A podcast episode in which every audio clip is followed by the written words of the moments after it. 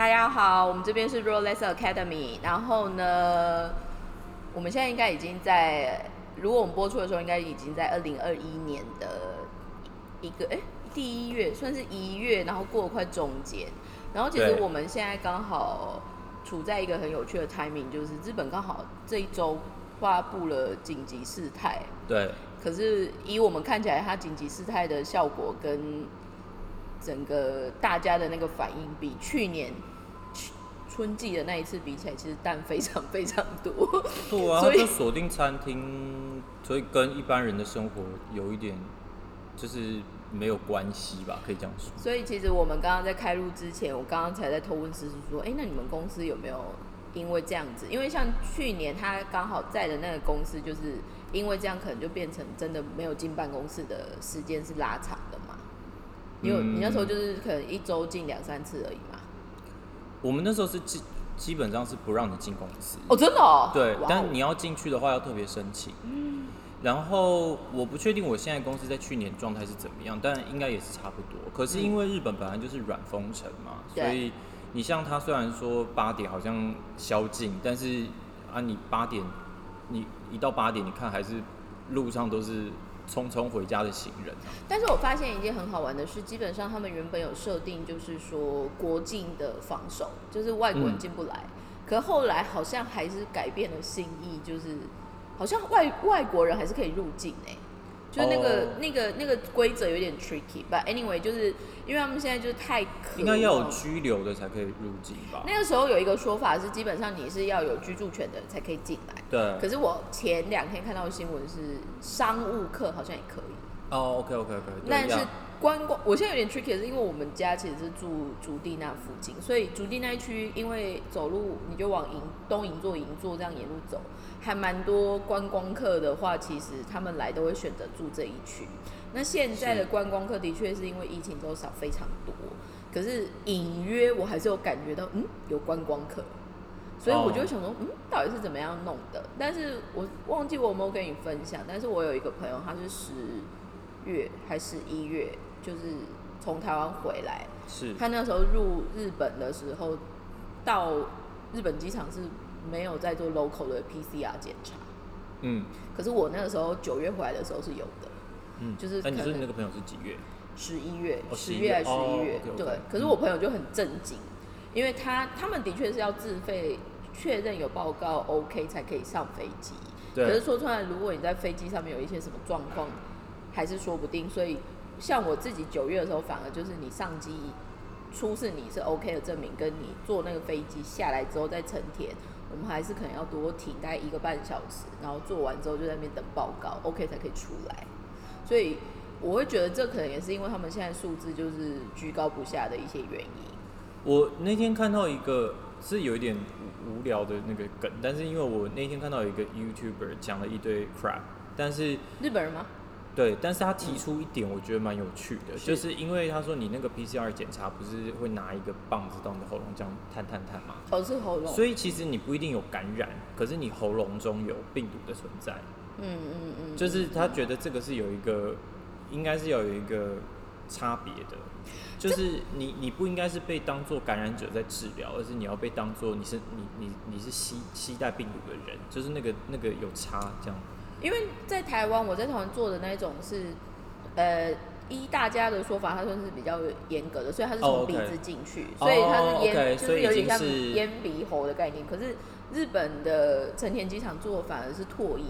哦所以其实口腔跟鼻子跟它其实，因为它整个的重点是感染，就是那个什么呼吸道系统嘛，所以我不知道，反正 anyway，只能让我们就是 bless ourselves，我只能这么说，我只能觉得，对，因为我觉得在乱到什么时候了。我觉得，我觉得他们有一点无奈，但是就是因为我觉得你现在你虽然说紧急事态宣言，可是就是像我上一集应该有说，你现在不是很多，你根本都不确定这些人是哪里感染的嘛？嗯那你怎么能够推论说他们都是在餐厅感染的？然后你你要封餐厅，你也不是全封，你是叫他封早八点，叫他早一点关，那是怎么样？病毒八点后才上班嘛，配合病毒上班时间。然后电影院又不封，我就觉得这些是很瞎但是。我跟你讲，因为现在不是餐厅提早打烊嘛，对他们现在很多晚上该卖的店，他反而提到早上八点。比如说我那天就有看到一个新闻，是他是烤肉店，可他早上八点就鼓励可以吃烤肉定时。对 对所以，我觉得他们有点本末倒置啦。有一点，而且像有有一个店，我就觉得很可怜，他因为现在有。因为很日本很多那种专门只卖酒的那种很有气氛的那种 lunch bar 嘛，对，然后他现在因为他本来就是八点，搞不好他本来都没开门，因为他可能们就是摆明人家二次会或三次会的那一种。对对对，那他现在他，然后我那天就看到他们有的就起很早，比如说就下午四点，然后开然后就可以烂到八点，醉了嘛。对，但是没有人去啊，因为谁会在下，因为调性的问题。对对对，但是你问那个老板，就是说那你干干嘛不干脆关门就好了？他说可是我有请工读生啊，他就靠我这一份薪水在过活的，我一定要我一定要开门。所以我是觉得，就是听到这种，你就觉得哦，心很就是揪一下这样子。我觉得日本在整个不管是情报，还有在处理一些事情上面，可能有些时候我们看到一些例子，就会觉得说，嗯，跟台湾的一些习惯还有就是考量会不太一样。But anyway，所以我们的今天的开场有点长了，但是重点是呢，我们就是在这一个奇妙二零二零呃二零二一开始，然后就是紧急事态的宣布，还有其实因为我们接下来我们在的这一个 weekend 刚好接一个三连休，然后就是日本刚好会遇到他们的成人之日，但今年也是嗯因为疫情，那日本成人之日很好玩的是，男生跟女生都会穿比较 formal 的衣服，然后特别是女生，她会穿正袖，就是没有结婚、年轻的女生才能穿的那种长袖子的那一种的和服，这样。那那个东西其实他们就是，我觉得日本在这方面，我不知道是他们文化还是他们的习惯，蛮有意思的，就是他们对于成年这件事情会蛮在意的，这样。嗯嗯嗯，那我觉得还有，我们今天其实原本有设定一个主题，虽然就是有点跑远了，但是我们这一我们今天，因为其实，在我们上一集其实比较多，反而是琢磨在呃我们公司就是自己的二零二零年的一些挑战，然后因为这些挑战有一些什么样的感受。嗯那在这一集开始，我们其实是要实际想要针对于二零二一，从我们之前前面那几集都是在讲一些比较呃，希望就是 mix 在我们还没有来日本前的生活，或者是还没有在日本前的职涯的部分为主的经验。所以，包括诗诗也有分享说他去法国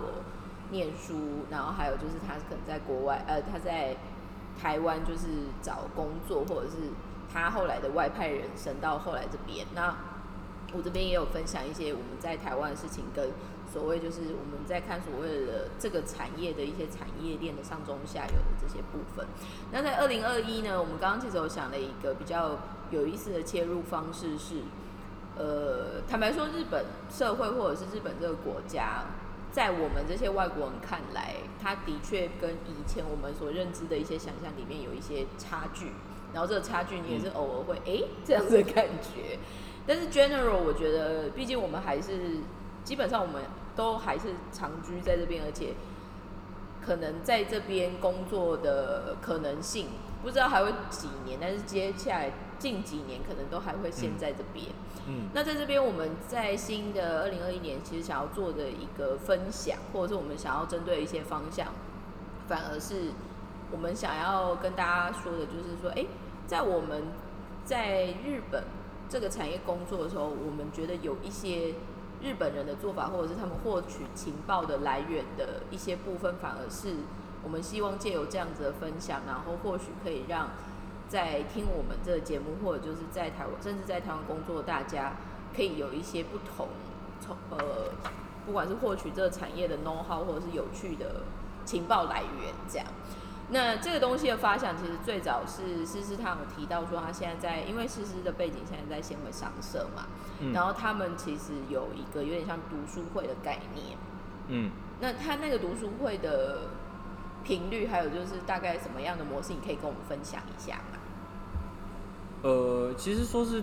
读书会，我觉得比较像是讲座啦。哦，分享会。也比较对，然后其实频率的话，呃，这都不是强制性的，首先，但是每一个就是它有分全公司的跟部门的，然后还有各组的，所以呃，请问一下，你们各组是品牌的意思吗？品牌别的组的意思吗？各组是品牌，呃，也不是品牌别的组，就是就是一个，比如说一个课这样概念，哦因为我们一课会有好几个客人嘛，嗯嗯嗯，我们我们接的客人都大部分都养不活我们，这没有单一客人可以养活我们全部啦，所以每个人都要接很多客人这样。但是但是呃哦，不过我们都是很感激跟很感激我们的衣食父母，然后讲一下。但是就是因此，所以其实呃这种分组讨论跟上。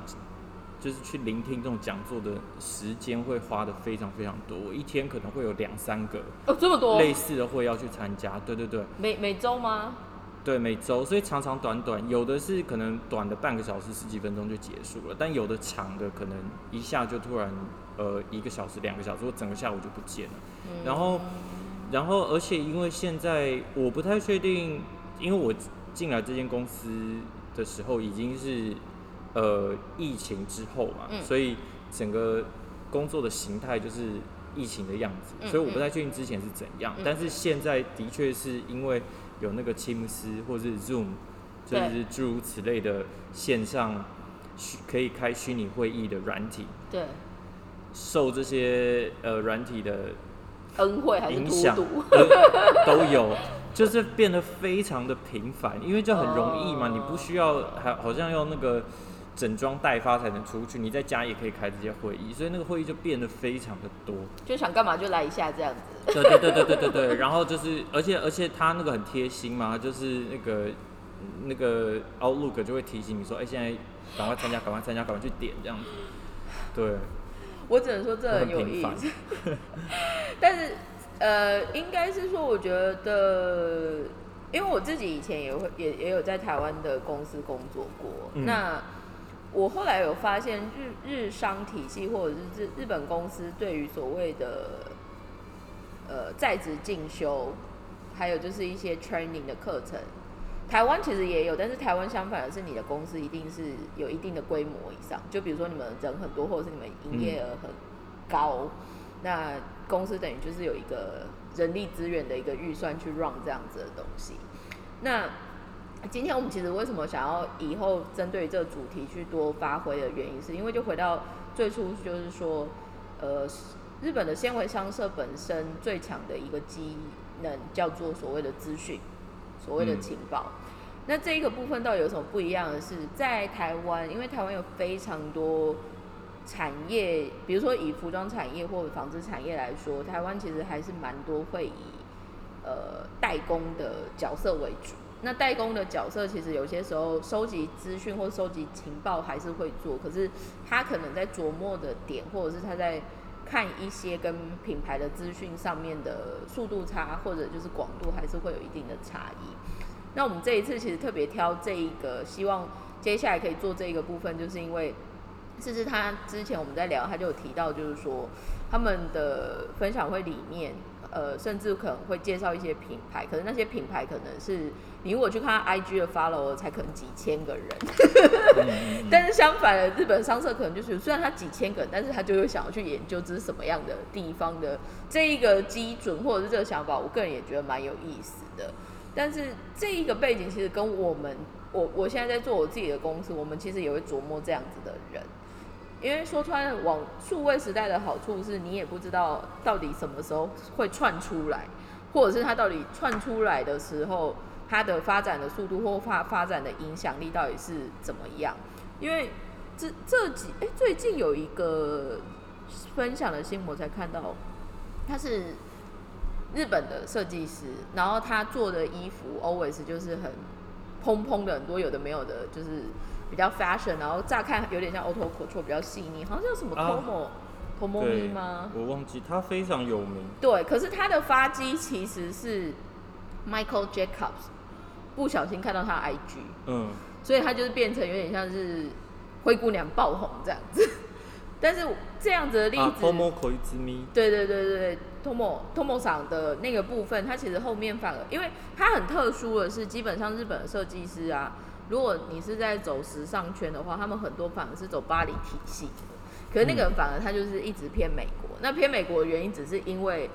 就是 Michael Jacobs 有看上他这样子。那这个东西我觉得引申出来很多有意思，像呃，比如说现在以新的品牌，但是很受欢迎的，就包括像 Jack Muse。就是巴黎的那个 Jack Muse 那个。那他其实也是善用所谓的 SNS 的部分，可是他比较特别的是，因为他以前在 Saint Martin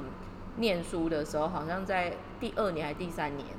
应该是第二年，他妈妈刚好就过世，所以他刚好就是学费什么的有一些状况，所以他后来其实有点像半休学。可是他休学的那一个时间点，他反而跑去伦敦的 Dover Dover Street 当店员，然后就是因为因为都因为 Dover 很好玩的是，Dover 其实就是川久保玲跟她老公弄的那个选品店嘛。嗯。那那个东西它其实就是有变成就是只要当地最 high fashion 或者 designer fashion 的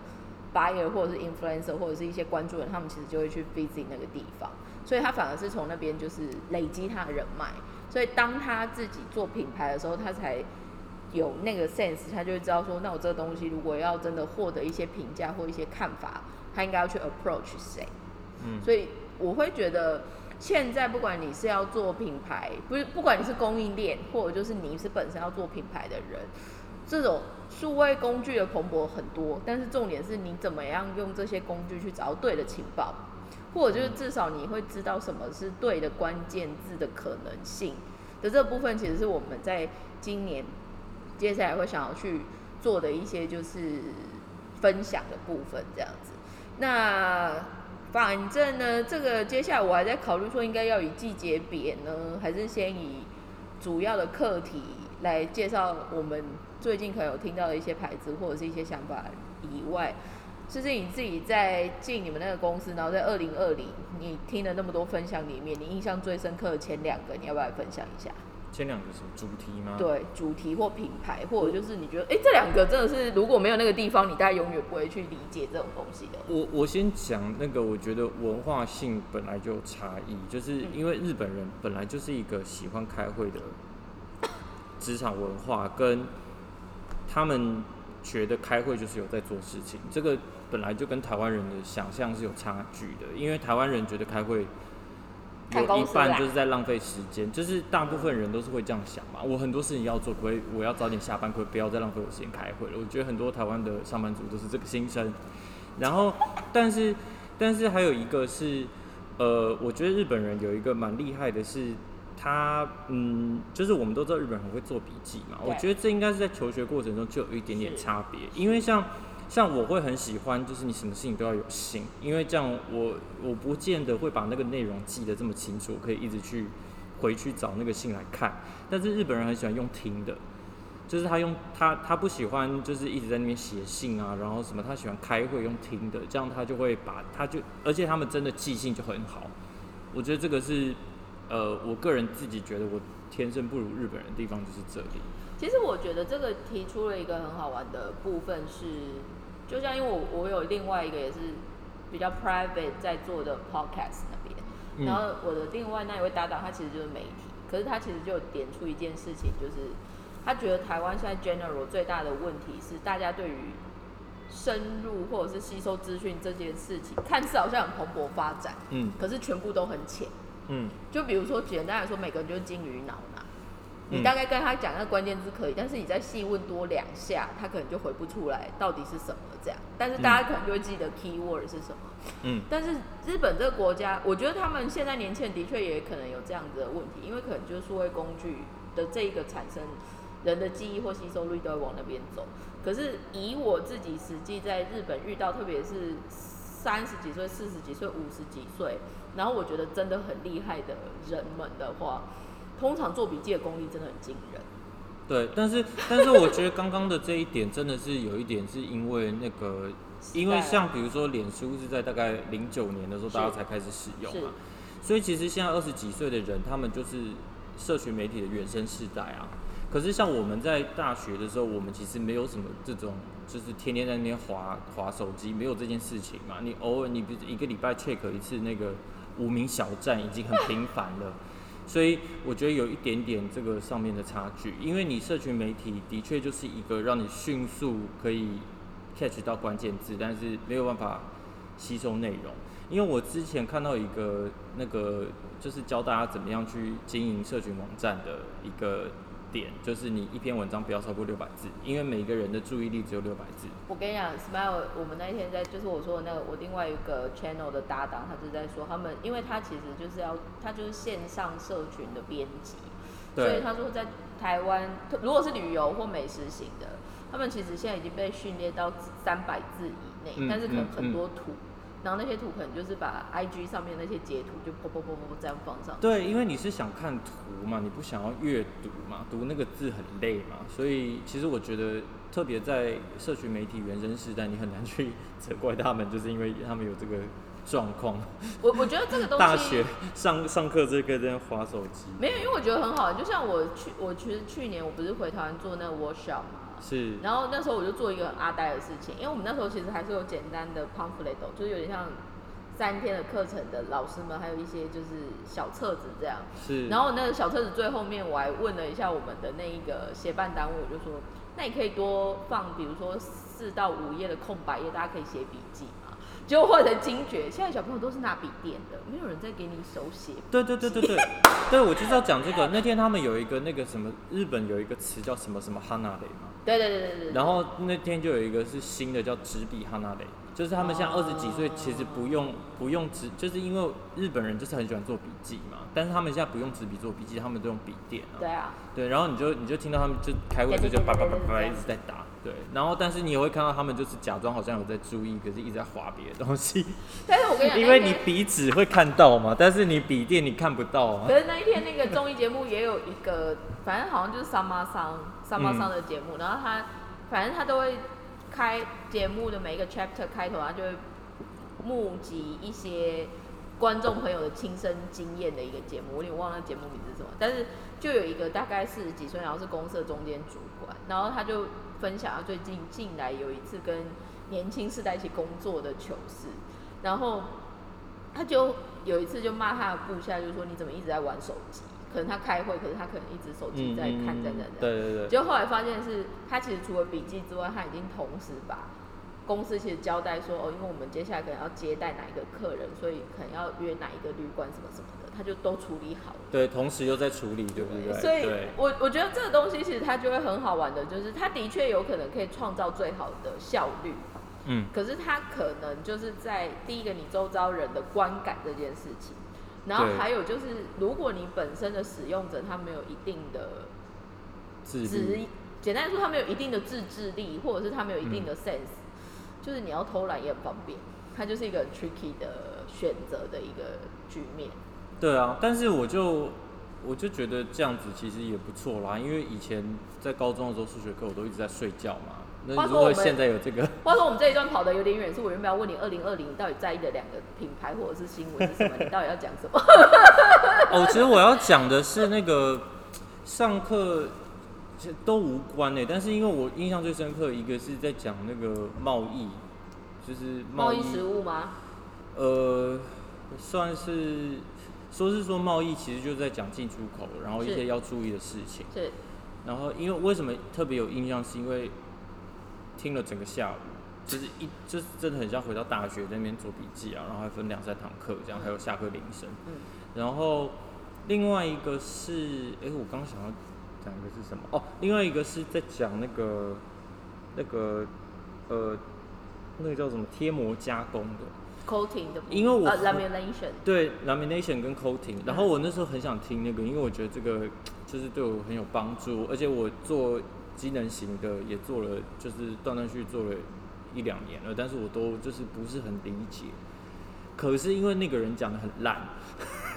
请问一下，他是你们 in house 的员工吗？还是是外面请来他是我们的，他是我们的厂商。哦协力厂商。对对对，好了，我这样这样好像有点骂他，就是等下他是哪一国人？他是日本人。哦，但是应该说他不是讲的很烂，而是说因为他是很技术的那种人员，所以他就是会一直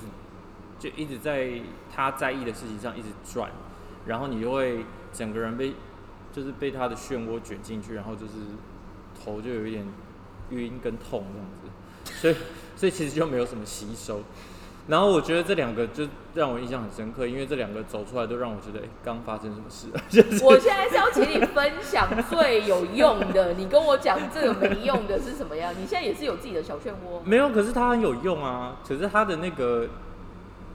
标题是很有用啊，只是我个人没有吸收到什么。哦，你要听听我想要举一个例子，就是因为我们就说我们接下来要做这个企划，如果你都这样子，人家怎么听？呃，我那那等下我想一下哦，嗯，我觉得，我觉得有一个比较，这个应该如果是在业界的人，应该会知道我我在讲什么，因为就是像我们在寄那种国际快递的时候，有他不是都会要求我们要做那个发票嘛？不对，invoice 其实那个发票我们都会乱写嘛，就是你随便写一个，就是。free 真的可能一块两块这样。对对对，你就就习惯随便写，但是其实对呃，尤其因为日本的法律比较严格，对其实每一笔这种只是单纯国际快递在寄的这种货物，其实它都是要课税的。那如果你的单价是乱写的话，它课税的金额就不会是正确的。嗯，然后你说小公司就算了，可是因为毕竟像我们公司是有一点规模，嗯所以如果乱写的话，其实是会造成很大的困扰，就是因为被政府查到，我们就是会被扣点。所以这一点其实就是呃，你听起来好像没什么，但是实际上造成作业衍生很多的要确认的程序，而且而且尤其是特别是工厂，因为工厂很多工厂就是分，你知道他们也会觉得他们没有什么时间，谁在跟你很细的做这件事情。但是尤其海外工厂，如果比如说他在那个商业发票上写，比如说两块钱，然后这个东西他是要跟你跟我们收费的话，他商业发票写多少钱，我就是付他多少钱。所以如果他写两块钱，可是实际上他要跟我请两三百块的话，那我对不起，我只能付你两块钱。我觉得这蛮重要的，大家可能要听一下哦。对对对，然后我 我之前就是跟我的工厂就大吵这件事情，就是因为他就觉得为什么，因为他就觉得很麻烦啊，然后我就说，就可是对我来说，他就是这是关乎到合不合法的问题嘛，所以我也觉得这是我我们公司的立场，我要捍卫，所以我就跟公司跟跟工厂吵了很久，然后我觉得这可能是如果是在台湾业界。有在工作的人应该可以听得懂我在讲什么。没有没有没有，这个这个其实我想要发呃，我想要延伸出来分享一件事情，就是日本的这些贸易商社，其实商社最大的直译就是就是贸易公司啦，对啊，他们讲的就是贸易公司。那日本这个国家很特别的是，如果你是贸易公司、商社这些人，他其实是给他非常多 favor 的。所谓的 favor 就是比如说，包括他可能进出口通关省的速度也会比较快，然后就是基本上你在做贸易这件事情，你是有很多优惠或者是很多好处或便利性。对，可是相反的，他也会要求你要照他的规则走，他会你反而是 double 会被 check 的人。对对，所以他有一个他就是很 fair。他有一个叫做呃 AEO 制度，对就是特许特许贸易者身没份错，，没错。所以这个这样子的身份，你就是会被比较严格的检视。对但是它的好处就是进出口的文件交的比较少，跟基本上时间花比较就短。speedy 啊，对对对对对，所以你所以什么快速清关的这种东西就可就是有可能会发生。我那时候印象最深刻的是我第，我记得我人生第一次跟，就是跟那时候在台原，然后我们来日本出差，然后那一个班机刚好跟我们台湾的商社的客人一起搭班机进来这样子，然后那时候是三菱，然后我那时候印象很深刻，是因为我们其实大包小包嘛，所以看起来又是外国人，所以有些时候日本的海关其实可能会想说要看你的行李或打开来干嘛这样子。对，可是我那时候印象很深刻的是，因为我们是跟台湾三菱的人一起过那个，基本上他只有一说我是台我我是三呃就是名字必须秀吉，然后这是我们的客人，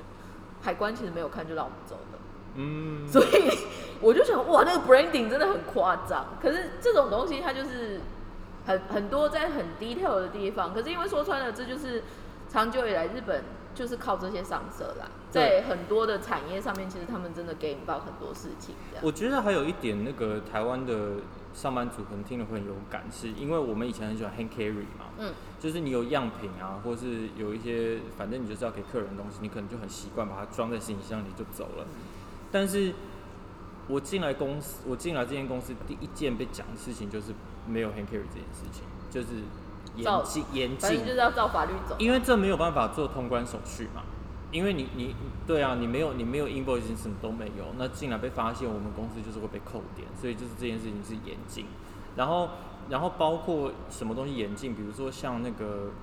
呃，有的时候供应商很喜欢寄一些什么月饼礼盒啊什么，这种其实也是不行的耶，因为你这个东西是他们你没有办法去解释这个用途是什么，你怎么样，你要在日本再转卖什么的。对对对，所以就包括这些细节啦。嗯我觉得这个还蛮好玩，这个我们可能之后陆陆续续在我们接下来想要分享的一些怎么跟日本人工作，或者就是怎么样去，因为在日本这边我们反而看到了我们这个产业获得情报的可能性，这样子。哎、我呃不好意思，因为我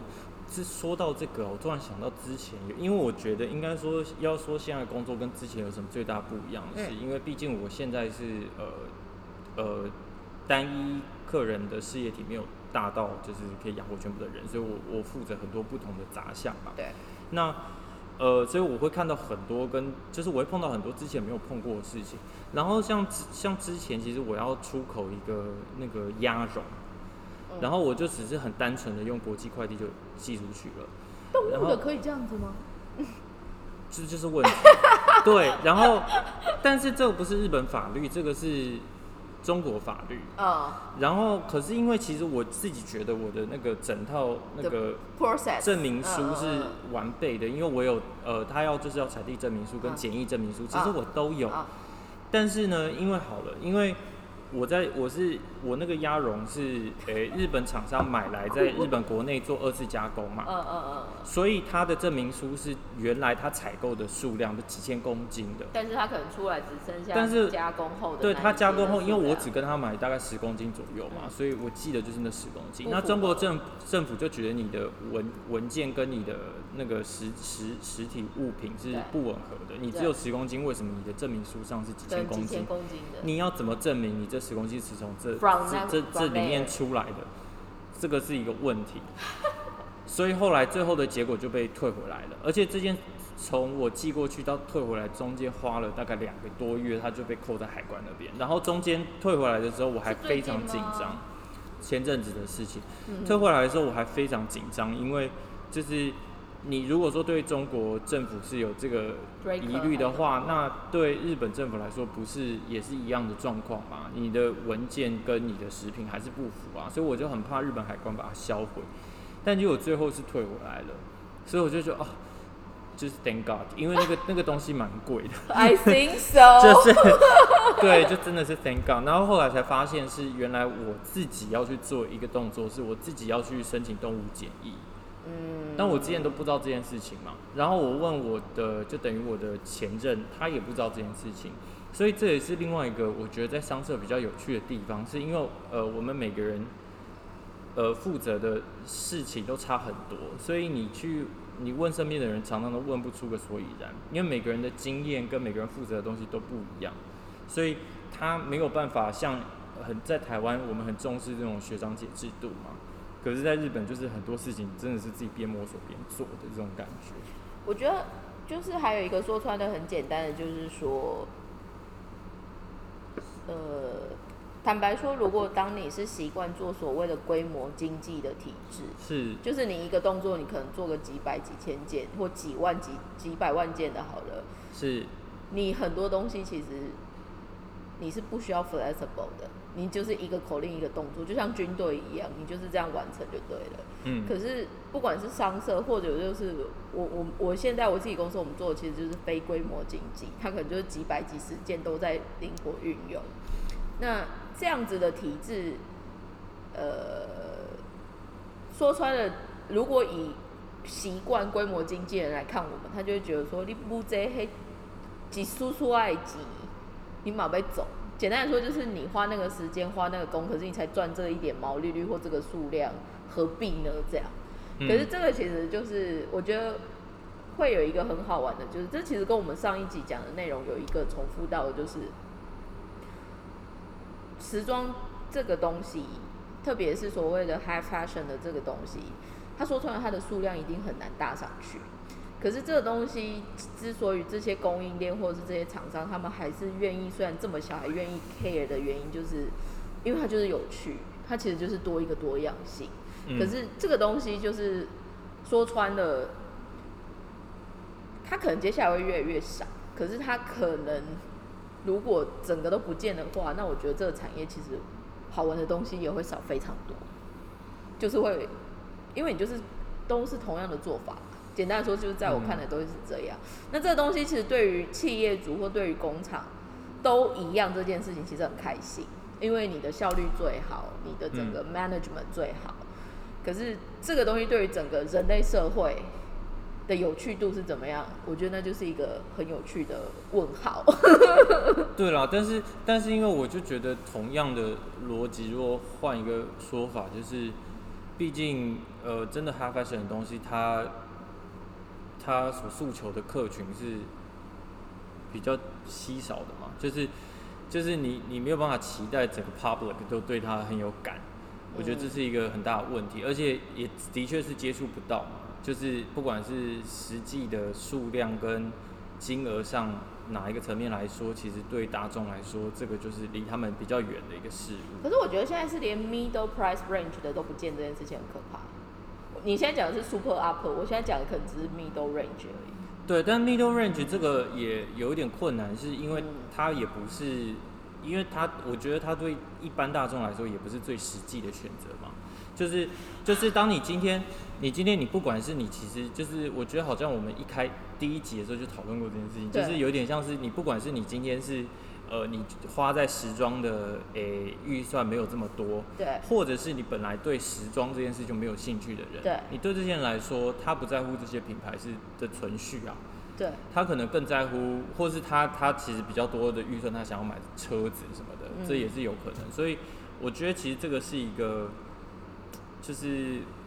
我我觉得无可厚非的必然。可是我觉得很有意思的是，如果你冷静来看，我现在地球上面的人口是不是越来越多？是，可是反而没兴趣的人为什么越来越多？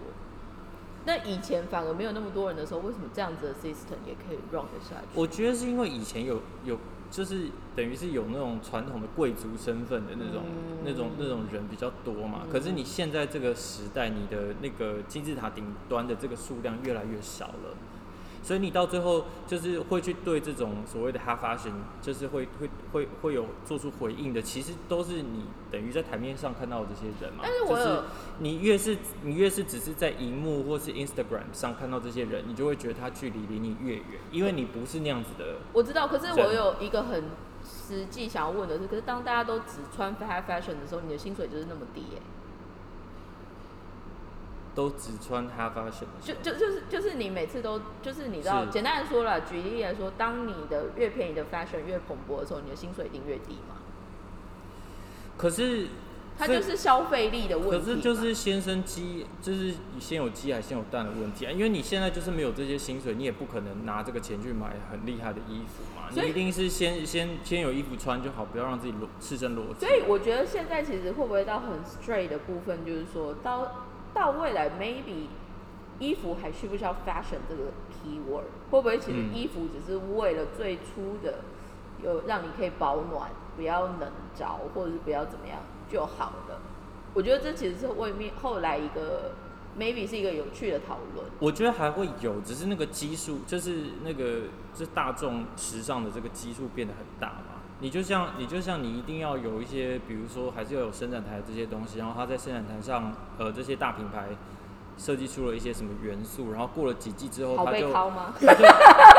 它就转化成另外一种可以传达成大大众时尚的方式，出现在地摊上，出现在那些什么 Gap 啊、GU 这种品牌里面，然后让买得起这些品牌的人就觉得啊，也自己也接近了一下时尚。我觉得这个意义好像是在这，就是它让你感到开心，可是你不需要花很多钱。因为实际上你也没有这么多预算花在这个上面。你想，大家如果我们现在在比的是有没有最新的 iPhone 嘛？你一个最新的 iPhone 也是诶、是多少？四五万四块。五万啊？对啊，所以没有，我我觉得你把你你分期拿去买了一个 iPhone，你就不可能再去买其他的。没有，所以所以我觉得现在人愿意 invest 的东西是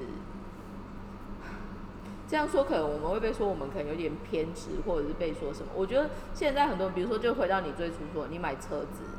你买所谓的 iPhone，对，但是那个东西严格来说，它不是在你身上的东西，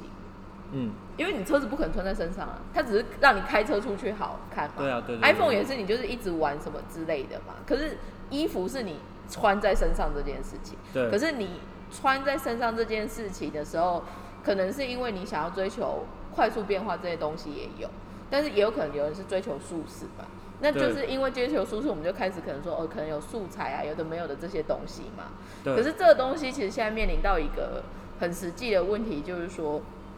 现在因为整个 fashion 产业或整个时装产业，简单来说，这个东西应有的价值这件事情被错乱掉了。嗯，就举例来说，好素材，Supreme 嘛，在 Uniqlo 是卖三百九十九，好的。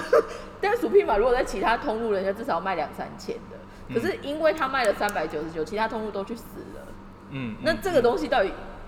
就是很 tricky，你知道吗？对，它就是，但因为我，而且加上一个，我觉得现在呃，的确也是潮流，就是机能性这个东西，嗯整个进来，就是嗯因为的确我们现在的，你像现在日本，我去。整个东亚啦，都在一个那个北极震荡的一个应该是笼笼罩中嘛。现所以你在的的气候环境会让机能型素材更出来。对对，就就是它有一个实际的需求，然后然后但是你知道这很有趣的是什么嗯吗？会造成这样子的气候现象的异常，就是因为很多石油性的产品的发生。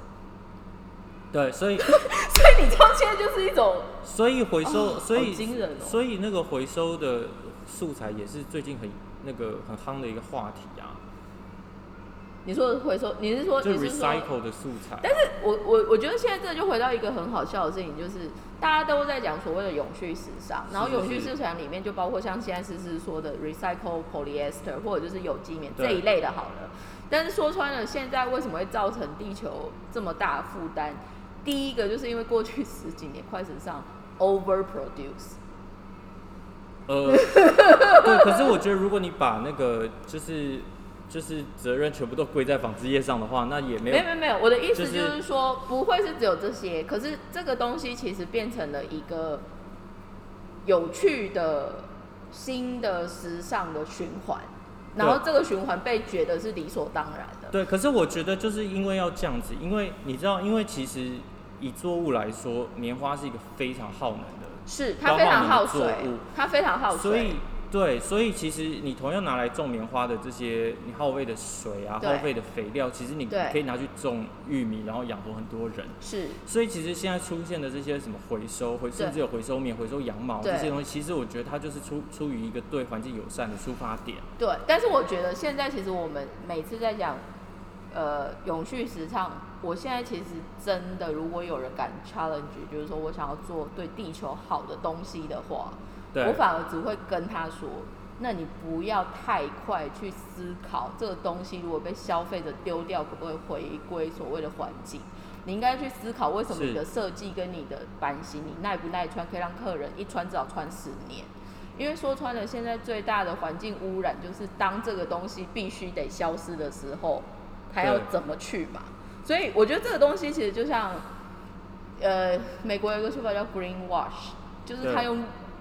环保的概念去洗你的脑。可是其实他的洗脑的部分说穿了，只是为了让他卖更多。对，这个是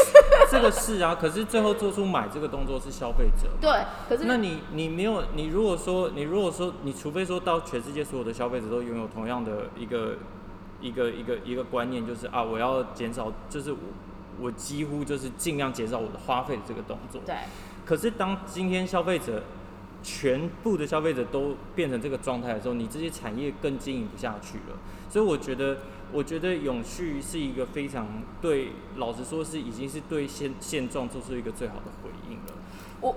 我应该是说，如果你如果你都还是要做购买的这个动作的话，那你不如去买那些永续有有这个永续这个概念，因为嗯永续因为 recycle 它还包含一个，就是它是连制成中其实你能够去做做到 green 这个动作的都都去。我知道，我现在其实只是在坦白的点出一个很现实的事情，就是在过去十年到十五年，这个产业其实多了非常多，或许根本就不应该存在的供应商，因为他们那时候为了冲量。因为举一个最大的例子，fast fashion 里面其实很多就是中国厂嘛，中国厂如果你去看它的背景，它可能在前十年是没有这间工厂的，可是它十年后因为养出了这样子的工厂，它养的量非常大，所以接下来这个产业你做做永续时尚做什么，我觉得都是应该的。但是最实际的就是，它其实现在应该要进入所谓的汰换机制，因为说出来根本就不需要那么多。所以比如说现在如果一百万家好了，嗯嗯，未来可能只剩下四十万家就够了。对，可是因为我觉得本来这些消费者就是在买，就是就他原来就有购买这个动作，只是在过去这十年，他把购买行为没有，我就转嫁到了转嫁到了这些转嫁到了这些低价的厂商里面去嘛。然后我觉得不管是实际或是或是尝鲜也好，反正他就是满足了这些人对于时尚。需要的那一点最低的需求，因为我的确有很多朋友，他们是完全根本不 care 他穿什么衣服，他觉得有 H&M 这样子那个公司存在非常好，因为他连去买 H&M 他那件衣服，他也是穿十年呐。他就是他就是对打他就是对打扮这种东西没有兴趣。那那我必须说，如果他是连 H and M 都可以穿十年的话，那我觉得那个人他其实就是对的消费习惯。可是因为我听到很多买 H and M 或者是 fast fashion 的，他其实一季就丢了。嗯。因为他不需要珍惜啊，而且他会觉得我就是要快。嗯。那这个东西其实到最后，它就会变成是有点像是。Fashion 衍生出来的哲学的问题。对啊，而且你其实你很多买贵贵衣服的人，他也是穿一季他就不穿了。他穿一季，他要么就是束之高阁，要么就他也是拿去转。但是你知道，我们后来鼓励这种人，我觉得他至少有一个好的地方是，基本上如果你的东西不要太便宜，嗯，举例来说，你对供应链的打压是相对比较没那么高的，嗯，因为你的 FOB 价是比较高的啊。但是，对，但是。你对供应商的打压是，但是这样就是有一些供应商就是不会做这些东西啊，就不做这些东西啊。所以，所以 说穿的，所以你现在说的这个举例来说，就已经有点像是为了常理里面在做一个辩驳。可是我只是单纯告诉你，今天比如来说，一样 Made in Japan 跟 Made in China 跟 Made in Finland 跟 Made in France，嗯，基本上它劳工条件一定不一样，因为那个国家可以接受的 range 就是不一样。呃，可是我觉得是因为你今天要去把产地给他一个价值的话，他你用这个角度去思思考它的话，它就有价值。但是问题是我以前在法国的时候，我看到很多 Made in Europe 的东西，我并没有觉得它们品质很好啊。没有没有没有，你只是为了只是为了说，没有没有，因为它是为了那个产品的附加价值更高，所以它放在那个那个还有一个，我觉得其实现在很糟糕的是，我坦白说，Made in Italy 里面超多是中国厂的。嗯，对啊，所以。我的意思就是说，它这个东西它就是一个无限可以讨论下去的东西。但是相反的，为什么现在有一些新的品牌的崛起，他们反而很注重的是所谓的生产履历？其实就是这样子。因为我们现在其实讨论这么多要重要唤起的一个东西，就是说希望大家多一点重视。因为说出来现在有很多问题，就是回到最初说，maybe 因为是数位时代，或许是现在大家对于资讯的吸收很简单，所以。很好玩的是，人类基本上会越活越长，可是你反而把可以做很多思考的时间，或者是你可以多做一些事情的时间，就是这样过去了。对，我觉得，我觉得去去让自己去充实自己的知识，这个方向是没有错的，因为我觉得好的东西它就会是好的东西。比如说像我们现在组里面，就是。最差的一家供应商其实是日本的供应商，嗯，就他就是在日本生产的，可是他的工是最差的，跟他的品质意识是最低的，对，所以我觉得，但是如果你看的看得出来那个，那他的他的卖点是什么？如果他都这么差，就是 made in 就是 made in Japan 啊，就是因为大家相信 made in Japan 啊。然后跟日本人喜欢把东西放在自己的国家嘛，可是你如果你实际去看出来的产品，你是看得出来好坏的话，那你就会知道，就是我我刚讲，我觉得你有这个知识，好的东西就会是好的东西。我要举一个很实际的例子，我也没有特别要辩驳还是什么，但是这是我以前一个主管，他是日本 Levi's。日本 Levi's 以前还有素材开发办公室，现在完全没有了。嗯嗯嗯。他最后简单来说，他他为什么可以升官？因为他最后是本部长。他为什么升官的原因是他把全部 Made in Japan 的东西都 shift out 移到嗯越南跟中国这样。嗯嗯嗯，但是可能就是他整个搬走了之后，他过了两三年回来，他带日呃他带他们美国的也是开发的头，然后去拜访他那个时候还没离开日本前，他觉得最厉害的那个厂、嗯在福哎、好像是在福岛县，就是在北边这样。嗯嗯但是回去的时候，他对于那个厂他觉得非常的压抑，因为嗯他觉得那个厂简单来说，他后面又刚好遇到三一大地震。嗯简单说就没有单，所以他现在这整个在做什么呢？他现在跑去做 Toyota 的车店。嗯那那个厂以我，因为我主管他们后来其实他就是像你说，他其实是看得懂东西好坏的东嗯西，嗯嗯嗯所以他后来回来看，他觉得非常的失望。他觉得为什么全日本最好的厂会变成是这样？等那个时候，工厂只有回他就是说，那你们那个时候把全部的单抽走，我没有单可以做的时候，你凭什么要求我要去磨练我的 skill？等你回来。嗯嗯，所以这个东西，我现在其实很多时候大家也都会跟我说啊，日本厂北赛，还是什么之类，我知道。可是我的意思就是说，如果在我们能力所及范围里面，要思考的一件事情就是说，技术这种东西其实是需要数量累积出来的。大家现在都会说中国厂会测，但是因为中国厂可能一车它是愿意车几百件、几千件、几万件的，日本的同样一个厂，它可能一个月它要转换的这一些产能，它可能这一个大一赶车上手，车时间之后，他就要换另外一个设计了。对，跟 MBA 里面有一个理论，其实是日本在讨论的，就是当你今天，因为日本的以前日本公司很喜欢，就是因为他们觉得你要呃让你的产品的营业额再提升，就是只只能透过不断的去改善它，多样性或者就是你的你的洗衣机要越来越好，你的性能要越来越棒，所以他们一直都是用这个模式。可是直到有一天，当他们发现这个那个呃模式行不通，然后他们销售额一直在往下的时候，他们搞不清楚为什么，所以一开始还是继续不停的，只能透过他们知道的方式，就是还是继续的去不停改善他们的产品。然后他们过了再过几年，发现这样还是不行后，才得出一个结论，就是他的产品太好了，大家不需要。我知道，就是大家其实用不到啊，你你你你洗你洗衣机，你只希望它能够能够拿来洗衣服嘛。而且如果你一个洗衣机真的十几年都不会坏，其实他就不会再买洗衣机了。但是你知道这个其实说穿了才是真正的永续，因为你一个东西太耐用，你才不会一直乱买乱用。所以如果台，我觉得如果接下来人类真的要救地球啊，可能要思考一下。但是你公司又，但是你公司活不下去啊，因为我们现在是我们现在是右派的社会嘛。如果你公司没有办法持续的扩张的话，其实你公司你不是扩张就是萎缩，你只有两个，你只有两条路啊、我我觉得这个很 tricky 的，就是 may maybe 因为我我们的年龄层其实刚好就是在两边都会经历过。因为坦白说，这一波疫情之后，很多小众的东西它其实意外的起来了。可是他可能从一开始开宗明义，他就不想要做所谓的规模经济。嗯嗯嗯，他就是开心，我反正比如说就有品牌，我开宗明义，我怎么卖，我就只想卖这两百件。可是我这两百件就是可以 cover 我自己跟下面的供应链的。就我一说，如果他可以存活，OK。但是因为我现在，因为我现在接触到很多不一样的客人嘛，我真的有些客人是他是怎么贵怎么做的，然后一个羽绒外套卖三十几万这种日币，那我就是，那他活得下去吗？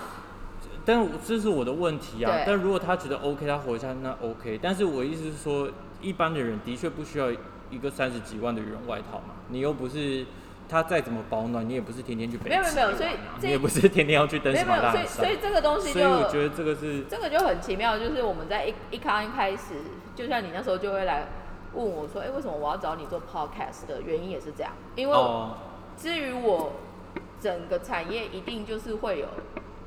像我有些时候可能会走偏执，但是也有像有些时候走很实际的时候。哦。但是说穿了，我们都需要存在的原因，是因为这才是多样性。嗯，不然说穿了，我不知道你有没有看过有一个东西叫汉森小百科，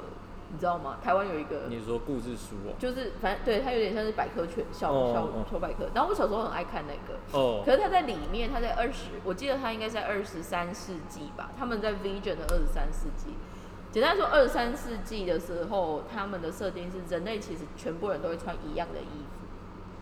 然后那个衣服其实是有点像再生功能，就是像皮肤一样的衣服。嗯，那那个东西代表什么呢？可能那时候因为我们地球被乱搞了，还是怎么样？那大家只能穿那个素材才可以活得下去。嗯，所以这些东西其实很好玩的，就是说，eventually maybe 最坏就会到，也不是到最坏，可是 maybe 它就是一个最终的结论，就是搞到最后，其实衣服的，我我以为的衣服的乐趣，比如说不同的东西，或者是不同的颜色或不同的选择，那有一天可能老天爷发怒了，就全部收走，嗯，你就是没有这些东西。那在那一天来之前，至少在我们看现在看还可以做的时候，那有什么事情可以做？但是这个东西其实很好玩的是，我们两个这样讨论，吧，这么激动，有没有？这产业其实很久已经没有这种事情了，大家就是理所当然的，就是嗯，公司的嗯 flow，、公司的目标，公司，嗯，对，就是这样。因为举例来说，我们现在就有，因为我我不是说我们现在做苏文棉嘛，对，就有前辈马上来说，这个我们好好弄，你就现在只有一百二十公吨，我们可以抽到一万公吨去啊。他就会嗯觉得说，我们好好做起来就可以养很多什么之类的。但是，一万公吨是说，可是你不是说产量就没有这么多？对，所以他的意思就是说，如果我们很努力的卖，或者是很好的改善，可不可以让大家就是一起蓬勃发展这样？哦，但是我就会很开宗明义的说，这个不是我们的扣跟我们要去的目标。嗯所以这样子的对应，我觉得只是发现一个很好玩的事情，就是呃，我觉得就是大家对于彼此多点 respect，就是你要走的路也很好，他要走的路也很好，他要走的路也很好，但是也不用因为勉强彼此不应该的路，但是硬要 cover 在一起，然后你可能就会提出一些很 crazy 的想法，或者是他会觉得这什么东西，但是说出来就是说哦，就是路不同而已。但是也不能说嗯，因为我们路不同，所以你的路就是死路，我的路就是死路，不是。那就是看看大家有没有办法自己在自己的路上面走得好。嗯就好嗯嗯嗯，但是我觉得现在很多产业，至少我们产业很多时候在讲一些事情，这方面的包容力有些时候就会少一点点，或者是也没有人特别会去讨论这些事情，就会很理所当然的过每一天这样子。嗯嗯，哦对了，因为我记得好像不知道上一集还是前两集的时候有在讲说什么，因为那时候我讨论到一个当社畜应该要如何如何，然后我其实我觉得，我觉得除了就是我没有那么大的冒险性格之外，我觉得做社畜还有一个好的地方是，当你今天去大公司的时候，嗯。因为你去了大公司，你才看得到大这件事嘛。嗯，所以其实我是对大这件事情是有兴，就是有有有感向往的。就是我希望我希望这树大便是美嘛，跟你喜欢那种成长的过程，就是你没我现在小没关系啊，我总有一天会如何如何，我喜欢这种未来性，我喜欢这种那个日文喜欢用那种 no b 率这个字嘛，就是说业绩 no b 率就伸长了，我喜欢这种应该说你有成长空间啦，对对对，期待空间有一个期待的空间。对，我不喜欢那种，如果是起起伏伏，或是他可能我做个两三季都是在亏钱的状态状态，这种状况我也做不下去。对对对，或是如果因为呃我们现在公司接很多不同客人嘛，然后我有一些同事其实他就很烦恼说啊他客人就很小，然后而且快要消失了，就这种的也有，因为疫情的影响啊，不啦不啦不啦，然后大货给你下个五六件的这种也有。那对他来说，他就觉得他做的很心累嘛，因为要死要活，他就在做这五六件，就是没有什么营收。那我就跟他说：“你辞职吧。”没有，就是因为他自己也有一点想要就是转职的心情，然后我就很鼓励他，因为我就说，如果是我，我做不下去啊，或者是你就跟上面说你要做别的客人。我是说真的，因为要是要是我是你，我才没有那么大的耐心去陪这个客人玩这些有的没的，我宁可自己去开发新的客人。就是就是因为我觉得，我觉得你你做，因为作为一个员工，你就希望你做事情是，你希望你自己是有贡献的，是有价值的嘛。可是如果你今天做出来这个东西，它就是那么一点点，那消费者又不买，因为为什么一个品牌会逐渐消失，就是消费者不买嘛。那就表示你做这件事情跟大众是没有连接的，那这样对我来说会让我觉得很孤单，很曲高和寡。而且而且这个曲高和寡这这四个字要喊得出来，还要前提是你的做的东西是好的东西嘛。但是他又收手，但是你在那个状况下，你没有办法确定啊，好的东西怎么会不卖呢？就是 好的东西很多时候是不卖的啊。哦，真的吗？那这个对，那这个就